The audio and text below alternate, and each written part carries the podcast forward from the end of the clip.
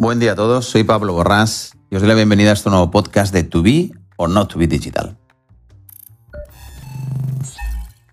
A estas alturas ya no hay dudas sobre la importancia del Black Friday en cualquier estrategia online. Aunque oficialmente el 26 de noviembre sea la fecha elegida, al igual que el año pasado, muchas de las rebajas y promociones empiezan antes. De hecho, ya estamos viendo cómo muchos de los players están empezando a llevar acciones de ventas privadas, descuentos anticipados. El año pasado eh, se alcanzaron cifras récord. Los pedidos aumentaron un 36% y la facturación media de los e-commerce españoles creció un 52,88% con respecto a la campaña del 2019. Además, las cestas medias eh, aumentaron ligeramente su gasto, ascendiendo el tamaño medio de la cesta a 83,45.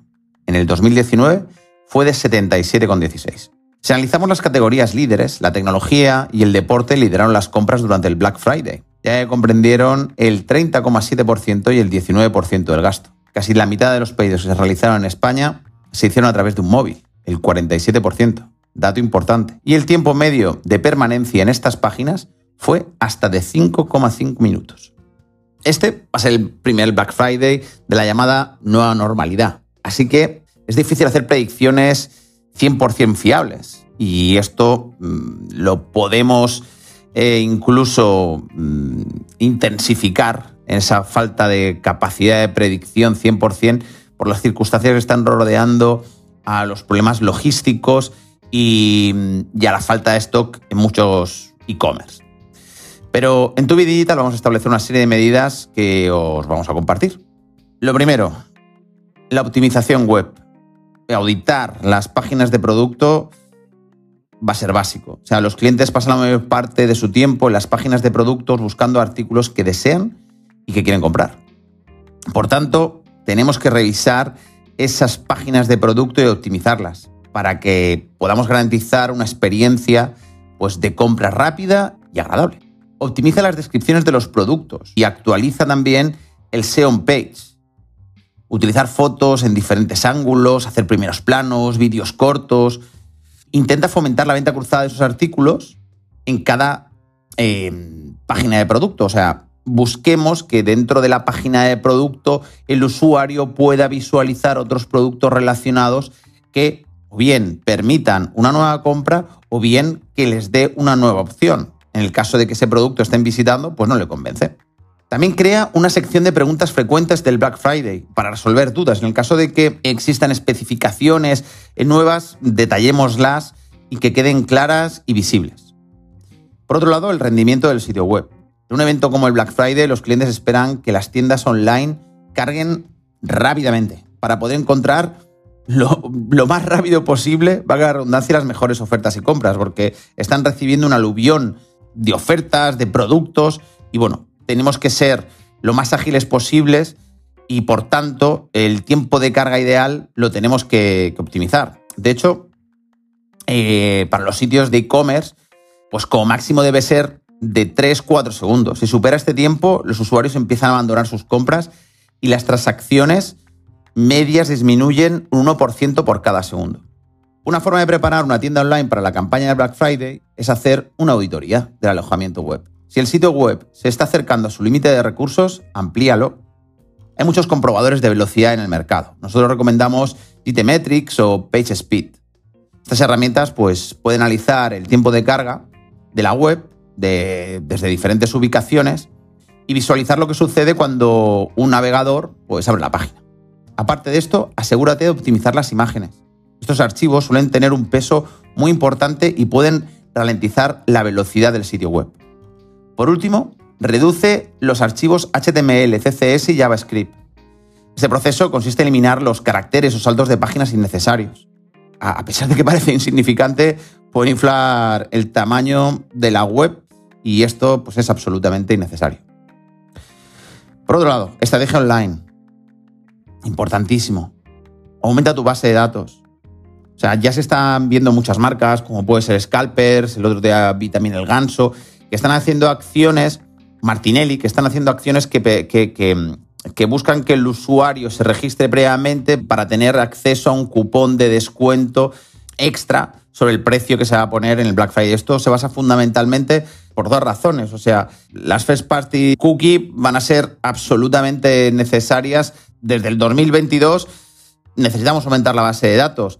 Eh, por tanto, todo lo que sea aumentar eh, esa base de datos con direcciones de correo web va a ser una de las claves para garantizar unas buenas ventas. Aumentar la inversión en tráfico. Introduce pop-ups también para la captación de leads. La generación de campañas de tráfico y la configuración de pop-ups en la web con un call to action potente, evidentemente nos va a ayudar a aumentar esta base de datos. Optimiza tus campañas de Facebook Ads. Calendariza campañas eh, con correo electrónico, con SMS, sobre base de datos de compradores de los años anteriores. Optimiza la segmentación y personaliza el contenido. Las campañas de remarketing en base a tráfico tendrán que estar hipersegmentadas, tanto en contenido como producto y target. Pensar que los potenciales clientes quieren inmediatez y comprar aquello que ya han visitado previamente. En el Black Friday, recordad, vamos a comprar, no vamos a mirar. Este tipo de personalización puede hacer que las tasas de conversión se multipliquen por 6 y que el retorno de la inversión puede llegar a ser de un 122%. Optimizar también las cuentas de redes sociales. Actualiza tu foto de portada si le quieres poner algo referente al Black Friday. Asegúrate de que todos los enlaces funcionan bien. Potencia las compras en Instagram y en Facebook, permitiendo que los clientes puedan comprar directamente desde su feed. Incluye hashtag, evidentemente, del Black Friday fomenta el contenido generado por usuarios. Haz, por ejemplo, que los clientes suban fotos de, sus compras o escriban testimonios sobre los productos. Esto ayuda mucho al engagement. Programa las publicaciones de promoción el Black Friday. O sea, hay que publicar de manera constante para crear expectación ante un evento, pero tampoco estemos todo el rato hablando del Black Friday. Deja espacio para otro tipo de publicaciones para evitar ser demasiado intrusivo y terminar molestando a tus seguidores.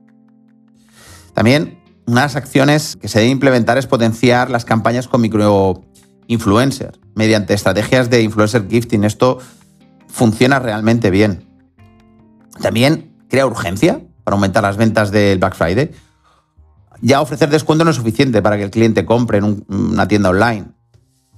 Hay un ejemplo muy chulo del empresario Marcus Taylor que puso en práctica una estrategia que disparó, según dice, sus ventas un 332% pues lanzó un descuento flash eh, con un inicio y de fidelización sobre la base de datos de compradores del año pasado, antes de que empezara el Black Friday. Y lleva a cabo acciones de remarketing sobre Add to donde se va mostrando el poco stock que quedaba en ese producto, lo que hacía que muchos de los usuarios anticiparan el Black Friday y él cogió una cuota de mercado muy, muy interesante. Y otra cosa de las que hizo es mostró el número de clientes que iba comprando ese determinado artículo. Y el objetivo básicamente era bueno, inducir un poco a, ostras, que me quedo sin, sin este producto. Con esto lo que garantizó es que antes del Black Friday la base de datos de compradores del año pasado comprara, garantizó ventas, también generó una expectativa muy potente sobre eh, el tráfico y lo que le supuso, pues bueno, pues como dice él, un aumento de ventas del 300, más del 300%. Por otro lado, Mm, hay una tendencia de mercado que es la sostenibilidad, sin ninguna duda. Es una tendencia. Y bueno, pues esto choca un poco con, el Black Friday porque esto inspira consumismo. Muchas marcas están intentando buscar una estrategia para combinar ambas tendencias.